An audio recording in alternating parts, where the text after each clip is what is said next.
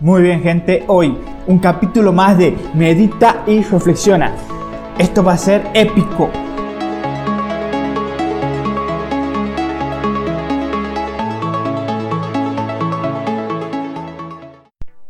Muy buenos días gente, buenas tardes, buenas noches, según el horario que me estés escuchando. Hoy un capítulo más de Medita y Reflexiona. En el día de hoy vamos a ver, hemos titulado este devocional postcat como con el título de Cámbiate. Quiero hablar de este tema, creo que es importante y básicamente quiero centrarme en lo que nosotros tenemos que provocar y no tanto en lo exterior.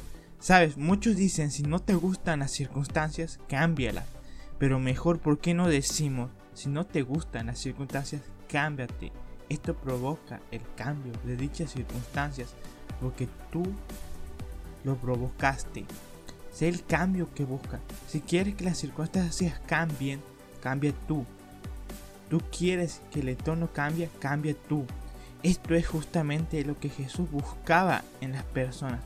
Una transformación desde adentro hacia afuera. Porque sabía que solo cuando algo de adentro se conmueve, Solo así el exterior será modificado. En Mateo 4:18 encontramos lo que Jesús, su visión de Jesús con las personas. Dice así, andando Jesús junto al mar de Galilea, vio a dos hermanos, Simón llamado Pedro y Andrés su hermano, que echaban la red en el mar porque eran pescadores les dijo, venid de pos de mí y lo haré pescadores de hombre. Ellos entonces dejando al instante las redes le siguieron. Es increíble. Creo que mm, aquí, a pesar de que son tres versículos, hay una profundidad. Jesús estaba cambiando la vida a estos dos muchachos, estos dos jóvenes, de pescador de peces al pescador de hombres. ¿Sabes? De un simple pescador de peces a un pescador de personas. Aquel que comercializaba con alimentos ahora tuvo un ascenso para ganar almas para Dios. Como pesquero y la visión desde ese lugar no ofrecía mucho, solo ser una persona más que pasaría desapercibido en la historia, incluso si su negocio creciera a niveles exorbitantes, tanto como para ser un magnate o un empresario un lugar en el cual tenía asegurada tal vez una estabilidad económica. Todo esto lo dejó para seguir a una persona relativamente desconocida que pasaba por ahí, un tal de Jesús de Nazaret, que prometía ganar almas, un negocio totalmente desconocido para ellos.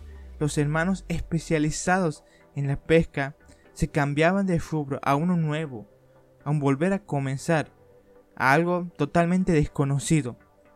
Pero la verdad es que Jesús estaba haciendo algo por ellos. Pidió permiso, tomó su vida, la sacudió y cambió más que la circunstancia, más que un trabajo, modificó su vida, sus corazones, su visión. Quién sabe cómo exactamente, pero algo lo sedujo para ir por detrás de las pisadas de Jesús, tal vez con un aire de aventura, respirando un nuevo aliento, sin saber el alto grado de influencia y de alcance a nivel mundial que iban a llegar, sin saber incluso cuáles eran las dimensiones en términos geográficos y temporales de su alcance. Ellos no dieron vueltas, ellos lo siguieron sin rodeos. Tal vez sus vidas no tenían el sentido que ellos buscaban, y en lo profundo estaba ese vacío. Su entorno y circunstancias no fueron el problema, solo cambiaron, dejaron ser cambiados por Jesús y cambiaron a su vez las circunstancias. Yo me imagino los contemporáneos hoy de Pedro y Andrés. Tal vez son personas que no les gusta pescar, tal vez son personas que no les gusta su trabajo o que tienen en el muy profundo un vacío que no los deja vivir.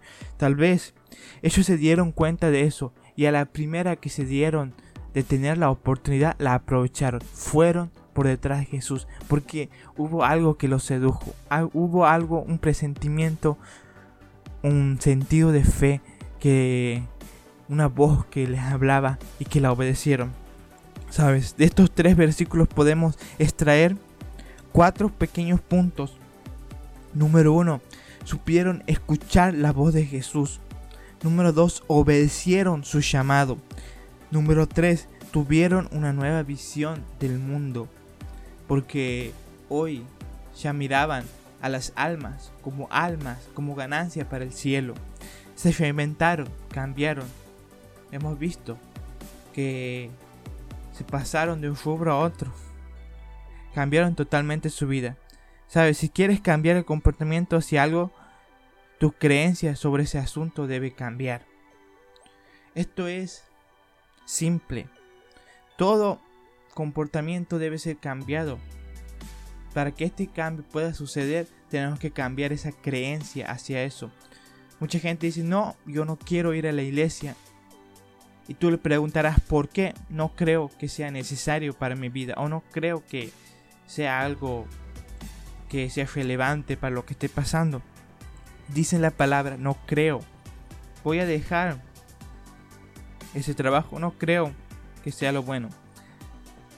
No estoy diciendo que toda creencia es mala. Hay creencias que son buenas y que nos van a hacer dirigir por decisiones correctas en la vida. Pero tenemos que aprender a cambiar eso.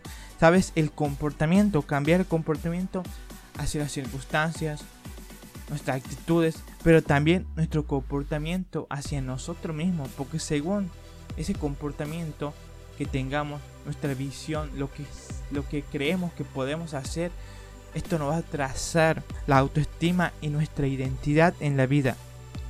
Sabes, todo lo que definamos como nuestra identidad ejerce un impacto profundo e inmediato en nosotros. Por eso cuando cambias las creencias sobre tu identidad, regresas al modelo original y te conviertes en la persona que realmente eres. Nuestras creencias están moldeadas por la cultura imperante, por los medios de comunicación, por nuestros amigos, por nuestra pareja, por nuestra familia y por los pensamientos que se han gestado en nuestra mente. Todo esto hace un combinado y ejerce nuestras creencias. Ahora la pregunta es, realmente, ¿qué es lo que hemos creído de nuestro entorno? ¿Qué hemos creído de lo que nos han dicho, de lo que nuestros amigos muchas veces nos dijeron, nuestros padres, nuestra pareja, las circunstancias, nuestros fracasos y resultados? Realmente tenemos que ver eso y ver qué es lo que dice Dios, ponerlos en una balanza y dejar y sacar todas aquellas mentiras, porque el diablo es mentiroso. Recuerdo una vez cuando salíamos de jugar con nuestros amigos al fútbol y había un chico que es con bajos recursos y por ahí, bueno, no era tan tan vivo, no era tan inteligente en el sentido de que había muchas cosas que era ignorante y nosotros terminamos de comprar de jugar al fútbol y nos vamos a tomar una gaseosa, un refresco. Y bueno, siempre nos hacemos bromas, bromas sanas. Y cuando terminamos de tomar esta gaseosa en el cual era una botella estaba contenida una botella de plástico descartable un compañero mío le dice fulano vete y devolver esa, ese envase. Y los demás se comenzaron a reír porque sabían que no era un envase descartable. Y él fue y estaba por entrar a ese negocio a devolver. Y seguramente pasaron una escena de, de broma, una escena de, de vergüenza en el sentido de que se estaba equivocando. Y uno le dijo, para, para, para fulano, no, esa botella no se devuelve. ¿Sabes? Una mala creencia te hace hacer un malo comportamiento. En este caso, este señor, el fulano, el que tal vez no sabía que esa botella era descartable y la estaba por devolver como un envase, eh, tenía una mala creencia de esta. La creencia era que esta botella se devolvía. Entonces esto lo guió a un mal comportamiento. Generalmente estos malos comportamientos y malas creencias están dadas porque hay alguien que te miente. Y este es el diablo. Y este representa, solamente representa a mi amigo, el que le mintió. Y Dios representa al otro, el que le avisó, el que te dice, para, para, eso no es así. ¿Sabes? Hoy Dios te dice, para, para, eso no es así. No eres un inútil, no eres una persona que fuiste creada para tirarte de un puente. No eres una persona en la cual no, no fuiste para tener éxito. No eres una persona. No tienes que escuchar esas voces que te dicen no eres, no eres. O que eres para la droga, para la delincuencia. ¿Sabes? Hoy cambia radicalmente eso.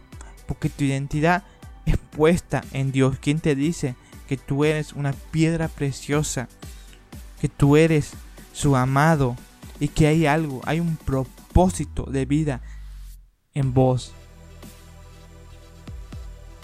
Y como dice el siguiente pasaje en Efesios 4, 17 al 25, dice, esto pues os digo y requiero en el Señor, que ya no andéis como los otros gentiles, que andan en vanidad de su mente, teniendo el entendimiento entenebrecido, ajenos de la vida de Dios, por la ignorancia que en ellos hay, por la dureza de su corazón, los cuales después que perdieron toda sensibilidad, se entregaron a la lascivia por cometer con avidez toda clase de impureza. Mas vosotros no habéis aprendido así de Cristo, si en verdad le habéis oído y habéis sido por él enseñados, conforme a la verdad que está en Jesús. En cuanto a la pasada manera de vivir, despojados del viejo hombre, que está viciado conforme a los deseos engañosos, y renovados en el espíritu de vuestra mente, vestidos del nuevo hombre y creados según Dios en la justicia de santidad de la verdad, por lo cual desechando la mentira hablad verdad a cada uno con su prójimo, porque somos miembros unos de los otros. Aquí está hablando muchas cosas, pero principalmente está hablando de un cambio, de no vivir de una forma. Sabes, el versículo 17 podemos decirlo y separar esta palabra que es diferenciación, vivir de una forma diferente. El versículo 18 dice, vivir diferentes de los que tienen falta de entendimiento. Versículo 19, y son insensibles a actos indecentes. ¿Por qué? Porque en el 20 dice, porque tenemos otra enseñanza. Y, si de verdad fuimos enseñados, versículo 21, debemos deshacernos de la ropa vieja. Versículo 22. Actualizar nuestro espíritu. Versículo 23. Ponernos el nuevo traje diseñado por Dios. Versículo número 24. Formar parte de un equipo genuino. Versículo 25. Entonces queda, tenemos que diferenciarnos de los que tienen falta de entendimiento, son ignorantes de las cosas de Dios y son insensibles a actos indecentes. Esto es el pecado, porque tenemos otra enseñanza, se nos ha enseñado de otra forma. Y si de verdad realmente fuimos enseñados, debemos deshacernos de las ropas viejas, actualizar nuestro espíritu, nuestra mente, ponernos en nuestro nuevo traje diseñado por Dios, formar parte de un equipo genuino. Wow, tremendo. Cuando vamos a una fiesta y si estamos y hemos vuelto de trabajar y estamos todos sucios, transpirados y con la ropa también sucia, los primeros que nos van a decir, aquellos que nos acompañan a la fiesta, bueno, cambiate y vamos a la fiesta. Y esa es la palabra clave. Y eso es lo que está diciendo aquí. Cambiate, cambiate de ropa. Pero no es solamente una, un, simple cambio material de ropa, sino un cambio de estilo de vida, de mente y de espíritu. Y eso es justamente lo que tiene que provocar Dios, ponernos ropa nueva.